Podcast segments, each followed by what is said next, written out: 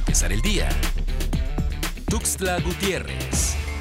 De acuerdo a los criterios de evaluación para los alumnos de educación básica durante la pandemia por COVID-19, la Secretaría de Educación Pública indicó que no habrá reprobados. Al respecto, docentes de telebachillerato comunitario aseguran que no están garantizando el aprendizaje del alumnado, debido a que no todos cuentan con los medios para ingresar a las clases virtuales.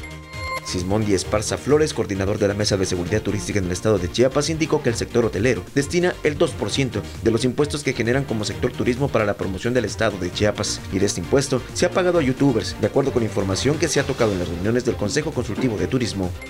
Derechohabientes del Infonavit podrán hacer válido un seguro por daños en sus viviendas a causa de las inundaciones provocadas por el Frente Frío número 11 y la tormenta tropical ETA. Todos los créditos hipotecarios vigentes otorgados por el instituto cuentan con un seguro de daños ante desastres naturales durante toda la vida del crédito y se puede ejercer mientras esté al corriente de los pagos a la fecha del siniestro.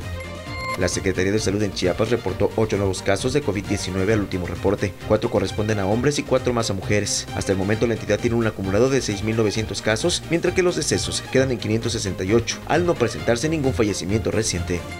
La fiesta grande de enero en Chiapa de Corzo será íntima, simbólica. En medio de la pandemia, de la crisis económica, será en la intimidad de cada persona, de cada hogar y de cada familia. Distinta sí, pero con un gran fervor, con entusiasmo, con gozo. De manera oficial, queda cancelada y no se podrán realizar actividades como las danzas de los parachicos y las chiapanecas en las calles, o el recorrido de las chuntá por los barrios, acatando las recomendaciones del Consejo Estatal de Seguridad en Salud. Para empezar el día. Tuxtla Gutiérrez.